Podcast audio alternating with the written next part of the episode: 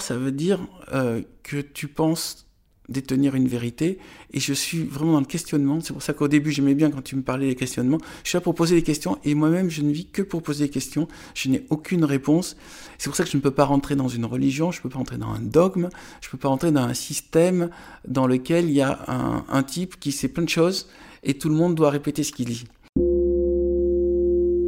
Bienvenue dans les Conversations du Tigre, un podcast qui explore, partage et décrypte l'art de vivre du yoga.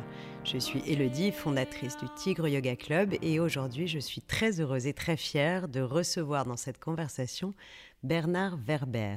Kundalini, méditation, écriture, vie antérieure, nous avons de nombreux sujets qui vont être passionnants à écouter. Bernard est un explorateur naviguant par différents canaux vers des états de conscience modifiés.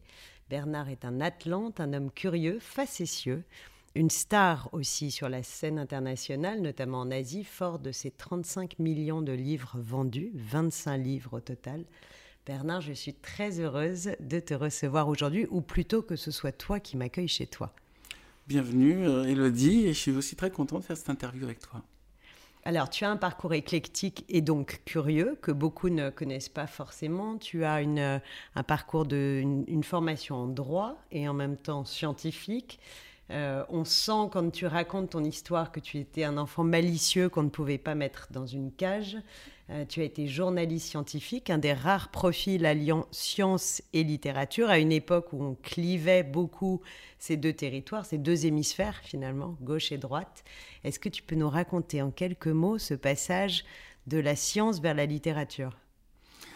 D'abord, euh, pour moi, il n'y a jamais eu vraiment de séparation.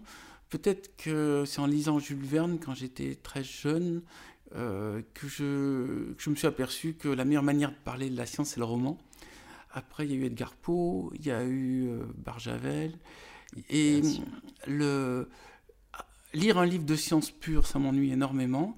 Mais par contre, euh, lire Jules Verne, ou à l'époque, on avait un truc aussi qui s'appelait Pif Gadget. Je crois que j'ai démarré ma découverte de la science avec Pif Gadget. Parce que chaque fois, il mettait un petit gadget et ils expliquaient comment ça marche. Alors, ils nous faisaient pousser une plante, ils nous faisaient des cultures de poissons, on faisait des sous-marins qui montaient et descendaient avec de l'aspirine, des fusées euh, avec des systèmes à vapeur. Et donc, j'ai pris l'habitude de fabriquer des machines, euh, puis après de fabriquer des maquettes d'avions, puis après de fabriquer un télescope. Donc, pour moi, la science, c'est pas un domaine intellectuel, c'est un domaine pratique. Donc, le terme de curieux dont je t'ai qualifié en introduction te, correspond très bien. Euh, je comprends. À la limite, je comprends pas comment on peut ne pas être curieux. C'est-à-dire, si tu n'es pas curieux, ça veut dire que tu es chez toi, tu bouges pas de chez toi. Quand il y a des gens qui passent, tu n'as pas envie de leur parler. Quand tu es dans une forêt, tu n'as pas envie de regarder. Euh, en fait, ne pas être curieux, ça consisterait juste à regarder la télévision, en écoutant les publicités, en consommant ce que te proposent les publicités. Donc, je crois que normalement, l'être humain intelligent, ou en tout cas vivant, doit avoir envie de se renseigner sur tout ce qui est autour de lui. Alors, depuis le succès mondial de tes fourmis, dont tu vas fêter les 30, ans, l'année prochaine, euh, tu t'es imposé comme l'une des figures les plus atypiques et singulières de la littérature française, puisque tu as mi-chemin entre la science-fiction, la spiritualité, le roman d'anticipation, la philosophie, aussi un peu un polar philosophique. Euh, et tu as une œuvre qui interroge les progrès de la science, mais à travers l'exploration du passé. Et on sent qu'il y a chez toi un besoin de, de pousser les lecteurs à s'interroger, à s'interroger sur hier et à s'interroger sur demain. C'est quelque chose que tu as fait volontairement dès le départ ou c'est venu au fil des, des, romans et de tes propres explorations? Alors, tout d'abord, je, Là, je suis en train d'écrire la suite de la boîte de Pandore, donc je parle de karma et de destin. Je crois que je suis né directement comme ça, déjà programmé comme ça. C'est-à-dire qu'il n'y a pas eu de ma part un, cheminement euh, qui a demandé le moindre effort. Euh, petit, je racontais des histoires. Après, à l'école, j'étais euh, certains professeurs m'ont encouragé à aller dans ce domaine de raconter des histoires avec la science. Après, il y a eu la découverte de la spiritualité, mais pour moi, la spiritualité n'est pas séparée de la science, c'est juste un domaine de curiosité. Euh, je pense que si Jules Verne euh, vivait de nos jours, euh, la nouvelle frontière, après la, Lune et les mondes sous-marins, c'est la mort. et après essayer de comprendre pourquoi on est né. Plus ça va, plus j'écris, plus je suis persuadé du système bouddhique, qui en, du bouddhisme, qui est aussi le système de la Kabbale, qui est aussi le système du chamanisme, qui en gros on est des esprits à l'intérieur de corps, on choisit son corps, on choisit ses parents, on choisit une sorte de, ligne idéale pour ce corps et cet esprit, et après, à nous de nous rappeler cette trajectoire, et à nous d'écouter les signes, donc, et à nous de, de, voir comment on peut agir. Je pense que comment dire, la personne qui est morte avant moi s'est dit euh, le, meilleur job à faire pour le suivant, c'est écrivain dans le domaine de la science-fiction, de la spiritualité. Et donc, euh, tout, dans ma vie, chaque fois que j'allais dans cette direction, m'encourageait à continuer. Et chaque fois que j'essayais de faire une autre direction, tout à l'heure, tu évoquais le droit, le droit, ça a été catastrophique. Euh, c'est-à-dire que, un, j'ai compris que c'était un domaine dans lequel on poussait les gens à se disputer et plus ils se disputaient, plus la personne, euh, donc l'avocat ou le juge, gagnait d'argent. Donc c'est un métier qui consiste à créer des soucis, à augmenter le niveau de tension générale. Et je suis Ça va faire très plaisir à certains auditeurs. Non, et justement, alors pour se, pour se protéger contre les mauvais avocats ou contre les, les, les contre un système euh, inégal, il faut avoir un bon avocat. Donc c'est-à-dire que c'est un truc de guerre il faut avoir le bon guerrier avec nous pour lutter contre le guerrier en face. Mais tout ça est fatigant. Et puis, euh, moi, c'est pas mon karma de guerre, donc j'aime pas la polémique. Quand quelqu'un me contredit, j'étudie ses, arguments en me disant il a peut-être raison. Donc, je ne peux pas faire de politique. Hein. Si je commence à penser que le type en face de moi a probablement raison et que moi j'ai tort, on est mal barré. Mais, tu te euh, nourris de ça Je me nourris de tout. Je me nourris de tout. Euh, une amie a dit je suis une éponge, je prends. Mais moi, tous les êtres humains m'intéressent parce que pour moi, c'est presque la matière première à ce cheminement, c'est-à-dire ce travail et de spiritualité et de science. Donc, euh, même quand on s'est rencontrés, dès que je sens quelqu'un qui a le regard un peu vif, qui est un peu curieux, je vais vers cette personne, j'ai envie de communiquer parce que euh, je m'enrichis de, la présence des autres. Et je ne comprends pas que tout le monde ne fasse pas ça. À vrai dire, euh, si on, si ne s'intéresse pas aux autres, on rate un énorme truc. Même de la manière que si on ne s'intéresse pas aux animaux, qu'on ne s'intéresse pas à l'actualité, si on ne s'intéresse pas à sa planète, c'est on, on vit coupé de tout ce qui est rigolo et excitant dans ce karma. Alors, tu, tu, parles de s'intéresser à la planète. Tu as quand même essayé d'interroger, à défaut de dénoncer les progrès, les dérives de la civilisation. Et en 2012, mm. tu as écrit Troisième Humanité, un livre dans le contexte actuel incroyable où tu décris la propagation d'un virus qui, détruit la planète, qui vient attaquer la planète. Alors pour nos auditeurs, euh, je, ne le fais pas habituellement, mais je vais le faire pour une fois. Je donne une date, nous sommes au mois de mai. Nous venons d'être déconfinés depuis quelques jours seulement. Et, donc nous venons de traverser cette période de confinement. Donc c'était très futuriste et finalement tu, dénonçais déjà le mal que nous faisions à la planète qui pouvait nous conduire vers ça, vers ce genre de drame. Oui, euh, en fait, depuis le début, et ça me semble une évidence, notre planète est un organisme vivant. C'est euh, comme une cellule, il y a un noyau, il y a un noyau, il y a une, euh, il y a une peau, il y a une fourrure, c'est les forêts, il y a l'atmosphère, c'est encore c'est une peau aérienne, il y a un système liquide, il y a un système, il y a de la lave. La Terre n'est pas un, un caillou, euh, dès le moment où c'est pas un caillou, elle vibre. On, voit, il y a les tremblements de terre, donc ça veut dire que tout l'ensemble bouge, vit, respire. Euh, elle tourne, elle a, elle a des équilibres chimiques, elle a des équilibres gazeux, elle a des équilibres magnétiques. C'est une entité vivante.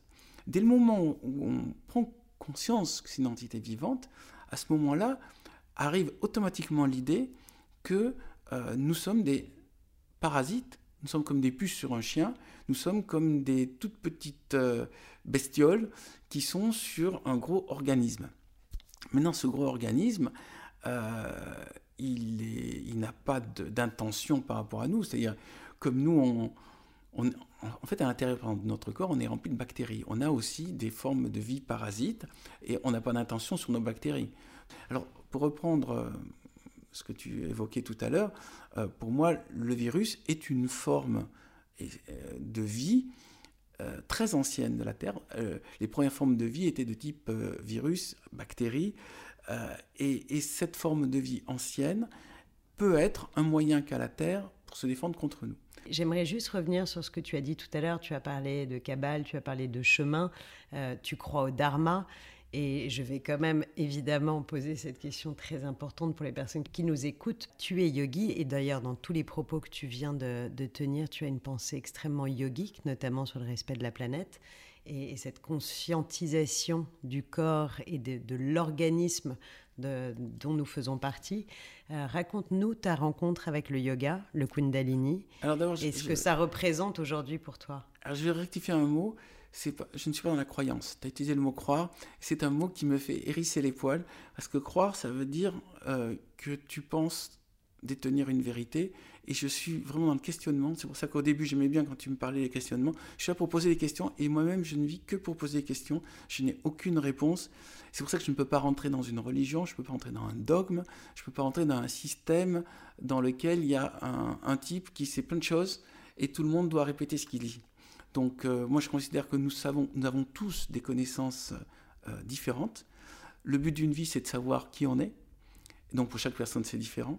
Il n'y a personne qui détient de vérité et je crois qu'il y a souvent un abus de la part des gens qui justement détiennent une forme de sagesse de prendre une emprise sur ceux qui sont en dessous. donc je me méfie. Une forme de prosélytisme que toi tu n'as jamais. Mais c'est pour ça d'ailleurs que je dis que tu interroges, tu pousses les gens à s'interroger.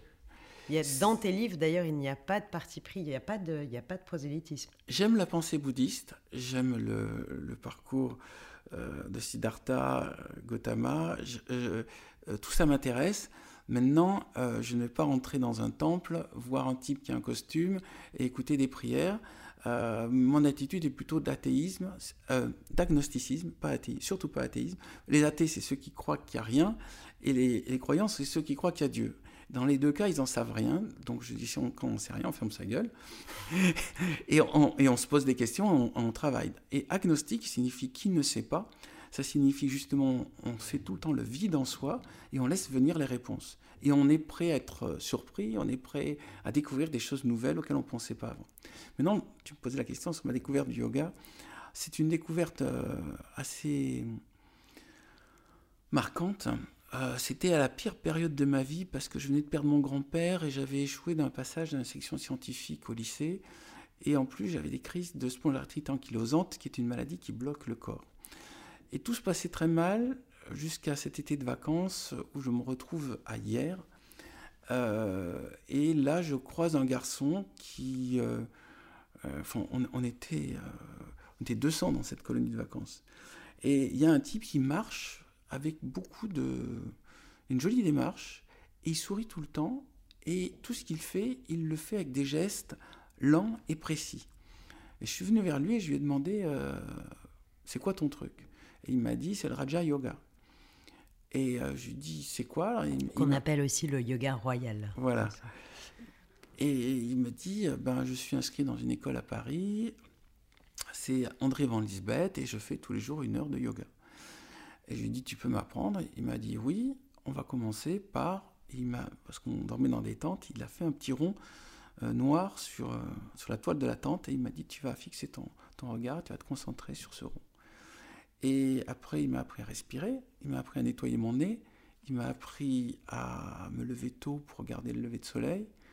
C'était des tas d'éléments, parce que j'avais déjà fait du yoga, mais pour moi, le yoga, c'était juste la gymnastique. Et hum, je voyais pas tellement l'intérêt. Et là, ce qu'il me montrait, c'était une manière de vivre.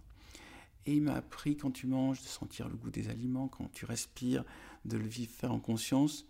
Et c'est comme si mon âme avait appelé ce prof, parce que tout ce qu'il me racontait, j'ai tout mémorisé. Et, et, je me retrouvais le matin à essayer de faire euh, la position du lotus. On était sur un bunker qui était au-dessus de, la colonie de vacances. Et, euh, et on regardait le lever de soleil. Et je me rappelle qu'une fois, il montrait comment il faisait la méditation. Et euh, il y a un moustique qui s'est posé sur son, sa paupière, et j'ai vu le dard qui s'enfonçait dans sa paupière, et il ne l'a pas chassé. je me suis dit, il est plus dans ce corps, il est ailleurs. En tout cas, euh, ça a été mon premier match. J'avais 13 ans, il avait 13 ans aussi. Et euh, par la suite, j'ai rencontré André Van Lisbeth qui est venu à une dédicace, qui m'a dit, je suis André Van Lisbeth. Et je lui ai dit, bah, c'est grâce à vous que j'ai fait la plupart de, j'ai commencé mon cheminement spirituel. Et il m'a dit, euh, et, je lui ai donné le nom, donc il s'appelait Daniel Padovani, ce, jeune garçon. Il m'a dit, je m'en souviens plus, j'ai trop d'élèves.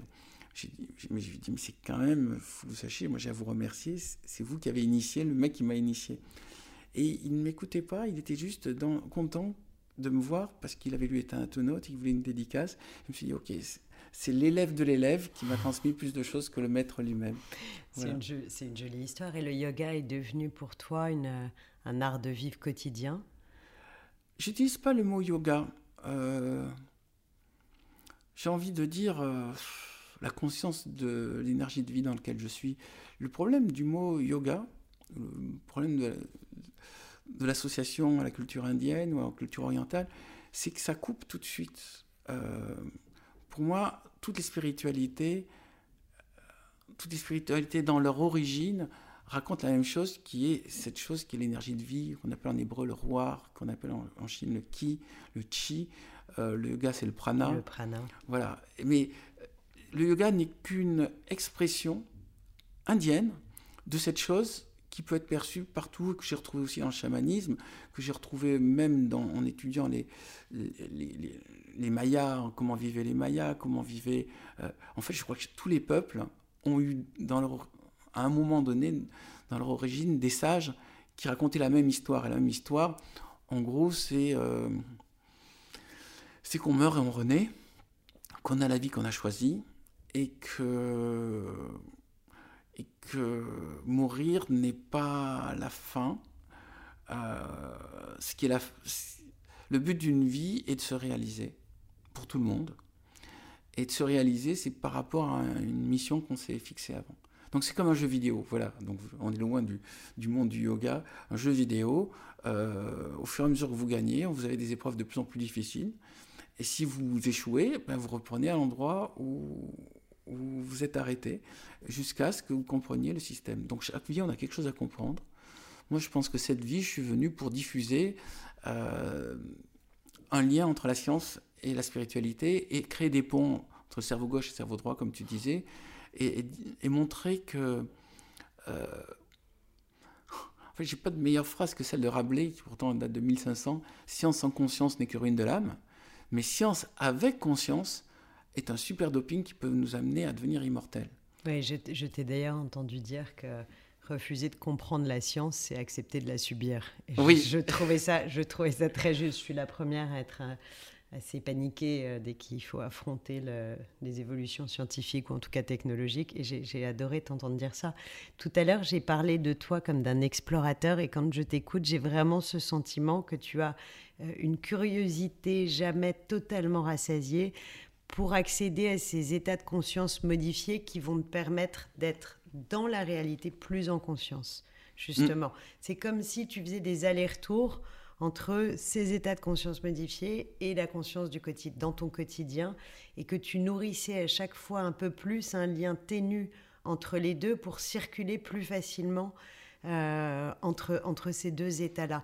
Et c'est assez intriguant parce que euh, beaucoup de personnes aiment euh, peut-être nous mettre dans des cases en disant on est yogi, on est ceci, on est, on est euh, religieux, on est chamanisme, on a et, et, tu as ce que j'aime beaucoup d'ailleurs parce que ça, fait, je pense aussi partie de moi, cette, cette curiosité de ne pas vouloir te, te classer dans une case. Il n'y a pas de dogmatisme, d'ailleurs ça se sent dans, ta, dans, dans, tes écrits et surtout dans ce que tu partages.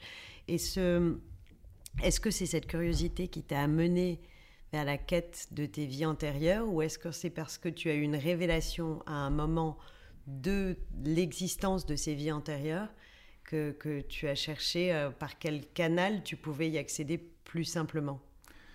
Alors, c'est exactement... Je ne sais pas si ma question est très claire d'ailleurs. c'est... c'est euh... si. Euh, en fait, la première chose, c'est un anniversaire.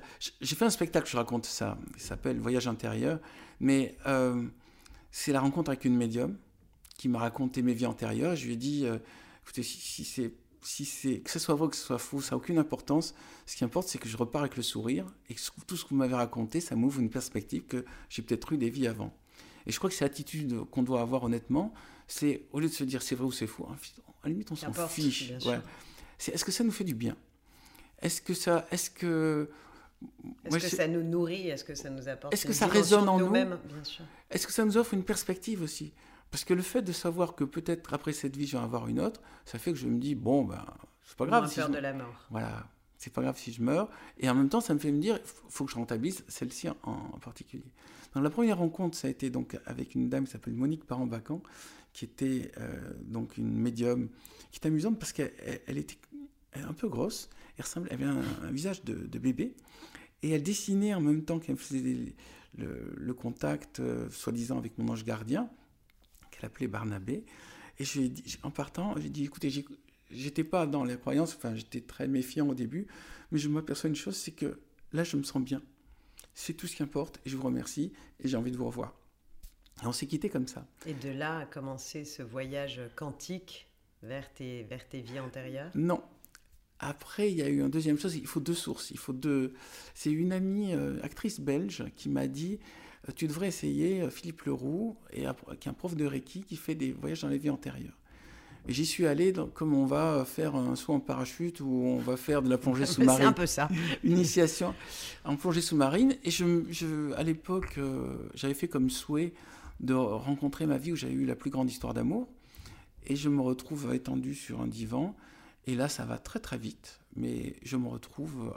en fait, je me retrouve dans la peau d'un homme qui fait des ricochets dans l'eau, qui a une petite jupette. Et je suis dans lui et en même temps, je peux voir de l'extérieur. Et euh, il, y a deux infos qui m'arrivent. La première, c'est qu'il est extrêmement détendu. Il n'y a aucun stress. Et alors, le, le fait de voir quelqu'un aussi détendu, je me dis, je ne me savais pas qu'un être humain pouvait être à ce point cool. C'est-à-dire que pour moi, on est tous vaguement avec ce bruit de fond, la peur de la mort, puis la peur de, la maladie, la peur d'échouer, la peur de ne pas trouver euh, la bonne personne, la peur de ne pas être des bons parents ou des bons enfants. En fait, on est en permanence avec un bruit de fond, c'est comme dans les villes, une sorte de bruit de fond de euh, on ne peut pas vraiment se détendre. Et là, je vois un être humain entièrement détendu. Donc c'est comme si je me ressourçais à quelque chose de frais, de propre, et, donc, vu que je parlais en même temps avec euh, le rouge, je lui dit, je suis très surpris du niveau de détente et de décontraction de cette personne, mais être près de lui, ça me détend déjà moi. Et après, il, m'a dit comment il s'appelle? Je dis, je ne peux pas euh, dire le nom, parce que quand il pense à lui, il dit moi. Mais comme nous, quand on euh, tu dis pas Elodie, je ne dis pas Bernard quand je pense à moi. Donc il ne se pense pas avec son nom. Puis il me dit quel pays? Je lui dis que tout ce que je peux dire, c'est une plage et qu'en face, il y a l'océan, mais la plage elle est jolie, il y a des cocotiers. Puis euh, il me dit qu'à l'époque, je dis, je peux pas te dire non plus, tout ce que je vois c'est qu'il a une jupette et il est pieds nus. À partir de là, euh, il y a une, autre, une, deuxième information qui est arrivée. J'ai dit, ah si, j'ai une autre information, à part qu'il est très cool, c'est qu'il est très âgé. En fait, il a 821 ans. Et j'ai dit 821 ans, et j'ai dit, au moment où j'ai dit ça, je regardais, j'ai vu qu'il était plus en forme que moi à, ce moment-là, qui devait avoir 30 ans, euh, parce qu'il se tenait bien droit, il avait une belle tenue, il était bronzé, il était musclé, il était chauve avec des cheveux blancs, et complètement cool. Euh, c'est-à-dire souriant, l'œil pétillant. Et après, il m'a dit, bon, trouve une autre scène euh, pour savoir qu'est-ce qu'il fait dans la vie. Et c'est là où j'ai vu qu'il soignait les gens par position des mains. Et il percevait les méridiens blancs et rouges. Et il, décongestionnait les endroits où c'était congestionné. Et la personne qu'il soignait, il lui a dit, c'est pas un problème d'énergie, c'est un problème de constipation. Tu bois pas assez d'eau.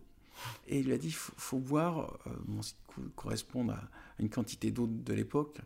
Et, l'autre a, dit, tu viens de me donner une idée, on devrait utiliser un système similaire avec de l'eau pour nettoyer la ville, parce que là on a des problèmes d'ordures, d'odeur, des ordures, parce que c'était dans la ville, toutes ces informations, ça m'arrive. Tout ça, ouais, fonctionnait avec une grande rigole, une grande rigole centrale, et cette rigole centrale, vu qu'il faisait très chaud, par moments sentait très mauvais.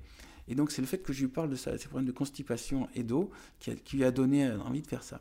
Et au fur et à mesure qu'on a avancé, j'ai commencé à... Alors, la ville où on, vivait, je sais que ça s'appelait Galles, et euh, il y avait un volcan au-dessus. La ville était assez grande, mais très large, avec des couleurs ocre. Et euh, par la suite, j'ai eu l'intuition que c'était l'Atlantide. Surtout quand j'ai vu euh, qu'il y avait des bateaux qui revenaient et qui disaient qu'à la côte en face, ils étaient, enfin, ils étaient agressés par les, autochtones qui leur tiraient des flèches. Et je je sais pas comment j'ai déduit que c'était l'Amérique. Donc c'était une île en face de l'Amérique. D'où l'Atlante. Mais évidemment, ça s'appelle pas Atlantide. Hein. Non, j'imagine qu'à l'époque, on ne donnait pas ce, Alors j'ai fini ce nom-là, mais c'est vrai que... En y revenant, j'ai fini par trouver le nom. C'est-à-dire que nous, quand on parlait de notre île, on disait Amempta. Et c'est en trois mots, Amempta. Et euh, c'est un mot, euh, la sonorité même et pta, c'est des mots qu'on retrouve dans l'Égypte dans ancienne, mais très, dans les premiers textes de la première dynastie. Alors après ce, premier voyage, il y en a eu beaucoup d'autres. J'étais euh, entendu dire que tu as eu 111 vies. on, sent qu'il y a une fascination chez toi pour, euh, pour cette euh, exploration des âmes antérieures et des, des, parcours de vie antérieurs. Et aujourd'hui, tu les partages. Tu as mhm. décidé de, de finalement d'amener des gens dans ce voyage avec toi. Comment ça s'est passé? Comment les gens réagissent? Alors, j'imagine qu'il y a des gens qui sont pour et contre, mm. mais comme toujours, pas de dogmatisme. Mais comment s'est passée cette idée de transmission et d'emmener les personnes dans ce voyage? D'abord, il faut voir que ce voyage en Atlantide est pour moi le moment le plus fort de ma vie. Je me aperçois maintenant. C'est-à-dire les deux moments, la rencontre avec Daniel Padovani et ce voyage en Atlantide, c'est deux choses qui m'ont construit. C'est-à-dire ces deux révélations euh, de il y a des gens, des fois, ils parlent de l'ayahuasca ou ils parlent de la drogue, ils racontent qu'ils ont vu un énorme trip, ils ont vu euh, le serpent de la forêt et tout. Moi, ça a été ces deux moments-là. Dès le, dès le, moment où j'ai connu ce, cette transe, je me suis dit, ah, il faut que les autres découvrent ça. Pourquoi, euh, pourquoi il y aurait que moi qui connaîtrais ça ou qu'un petit groupe d'initiés? Donc j'ai profité de mon métier de romancier pour dire, attendez, déjà, je vous signalais que ça existe dans la boîte de Pandore, pour les personnes qui nous voilà, Entre... Ouais, la boîte de Pandore, euh, c'est celui qui est vraiment j'ai centré là-dessus. Et après, je me suis dit la meilleure manière d'en parler, c'est leur proposer l'expérience. Alors, je le fais en, spectacle. Je leur dis d'avance, c'est pas grave si ça marche pas, euh, parce que c'est pas censé marcher sur tout le monde. Il y a des gens aussi qui sont prêts, et puis il y a des gens qui, pour lesquels ça peut apporter quelque chose, et d'autres qui, sur lesquels non seulement ça n'apportera rien, mais ça peut être néfaste. Parce qu'il n'y a pas de, il n'y a pas de pratique, même dans le domaine spirituel, qui, si elle est mal faite, ne, ne puisse pas créer, créer, des problèmes. Le yoga, si c'est mal fait, peut faire très mal. Bien sûr. Le sport, moi par exemple, j'ai fait du jogging, je me suis niqué les genoux en faisant du jogging. N'importe quelle chose qui a l'air ultra positive, si elle est mal pratiquée, ou si c'est pas le moment, ou si c'est pas la bonne personne, ça fonctionne pas. Bien sûr, et ça fonctionne aussi si on est dans un état de conscience pour accepter, pour accueillir et se laisser cueillir Exactement. aussi par ce qui va venir. Si on est simplement dans, dans, une attente passive d'un résultat, euh, en yoga c'est pareil, euh, il ne va pas se passer grand-chose, ou en tout cas, il ne va pas y avoir de résultat concret. Voilà, l'une des grandes difficultés, en fait, c'est de lâcher prise et arrêter avec les préjugés. C'est-à-dire ne pas arriver à l'expérience en se disant on m'a dit qu'il fallait se passer. Oui, mais tu, tu, comprends aussi que des personnes puissent être sceptiques quand tu racontes ces vies antérieures, quand tu, avec, avec un tel niveau de précision. Moi, je, je me souviens quand tu me l'avais raconté la première fois qu'on s'est parlé, euh, j'étais interpellée par le niveau de précision avec lequel tu racontes euh, ces voyages dans tes vies antérieures, et c'est peut-être ce qui peut susciter une forme de, scepticisme. Et ça, tu l'acceptes Évidemment. Euh, d'abord, je leur dis, ça va pas marcher sur tout le monde. Deux, je, précise au moment où je fais l'expérience, je leur dis déjà si vous avez pris de l'alcool, on le fait pas. Si vous avez pris des médicaments, on le fait pas. Si vous êtes fait virer de votre boulot ou virer de votre couple, on ne le fait pas. Et euh, si vous avez des, des sources de, de, préoccupation, vous êtes obnubilé par quelque chose, on ne le fait pas, pas de drogue. Il faut vraiment que vous soyez clean. Donc déjà, il y a une partie de la salle forcément qui va pas le faire. Qui repart. Qui repart. Non, pas qui repart, parce qu'ils restent dans la salle, ils ont payé leur, leur, droit, mais en tout cas, je leur dis, vous allez écouter pour les autres, mais vous n'allez pas participer. Ensuite, quand je leur fais descendre donc les 10 marches pour qu'ils se retrouvent devant la porte de leur inconscient, je leur dis maintenant vous allez, vous allez prendre une clé, vous allez tourner la clé. Si ça résiste, ça veut dire que ce n'est pas le moment. Donc vous remontez. Comme la plongée sous-marine. Je veux dire, déjà, la plongée sous-marine, on ne va pas le faire quand on est sous, qu'on a pris de la drogue ou qu'on a des médicaments. Et deux, euh, ben, dès qu'on ne se sent pas bien ou qu'on commence à, sentir qu'il y a un truc qui ne va pas, on remonte. Donc là, il y a une première. C'est qu'il y a beaucoup une notion de descente et de remontée quand tu en parles. Ah, c'est en descendant le passé.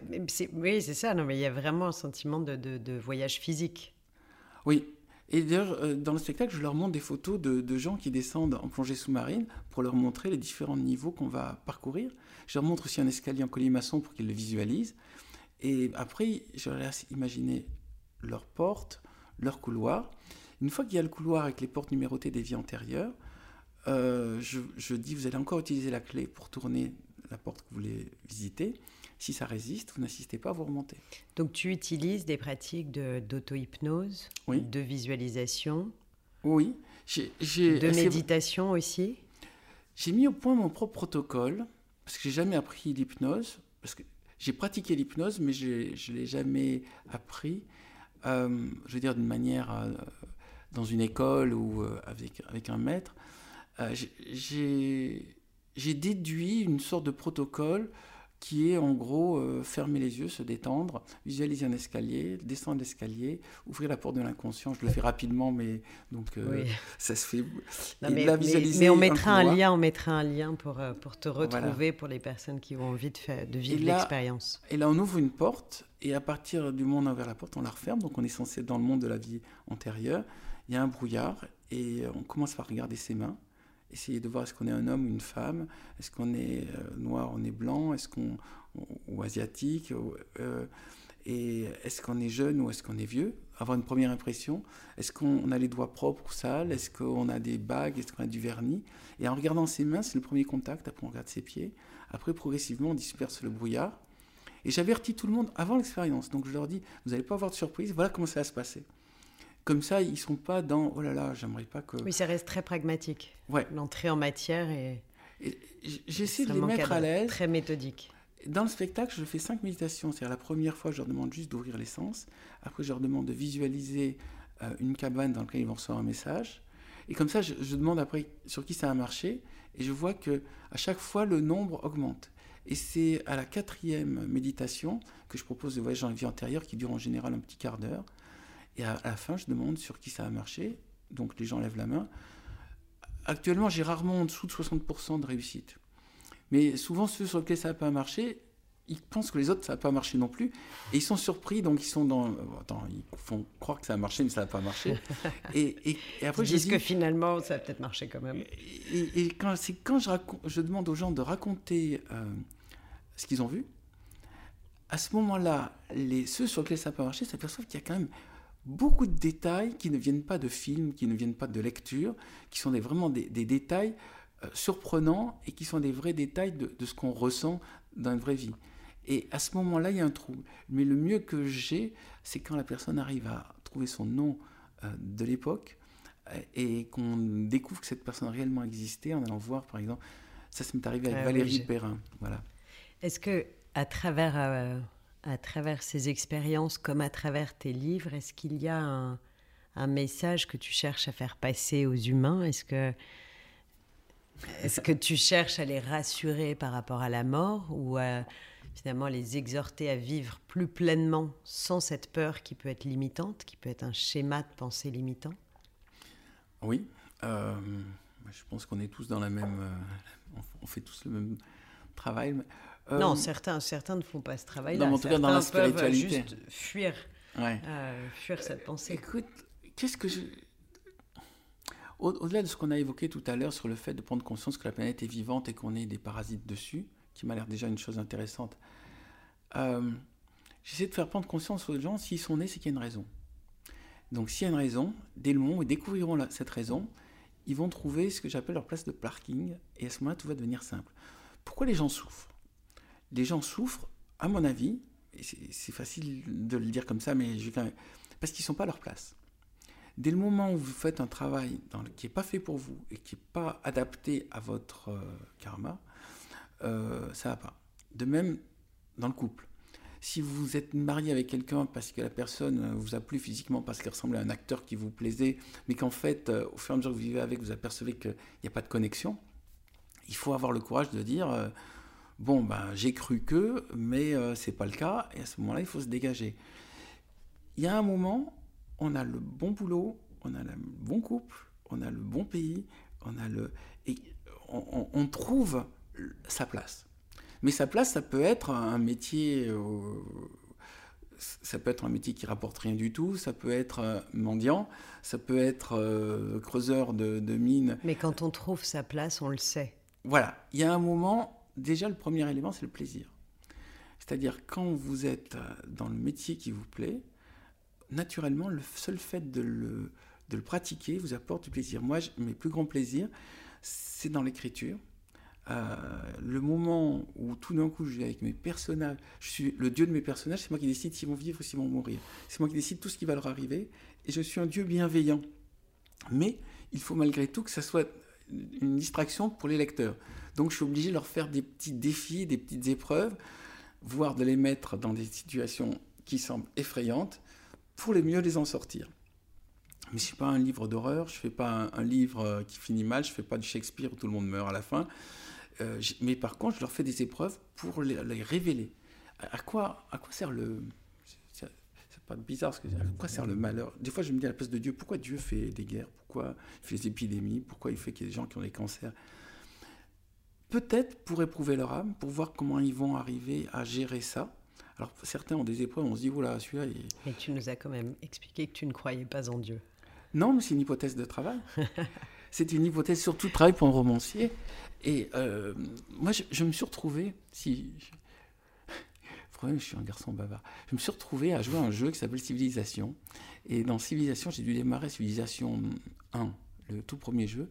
Ça consiste à créer un, petit peuple qu'on met sur une planète et on l'aide à trouver des technologies et on l'aide à, à trouver de l'agriculture et on l'aide à faire la guerre, sachant qu'il y a l'intelligence artificielle du jeu fabrique d'autres joueurs sur la même planète qui, eux, ont leur propre dieu.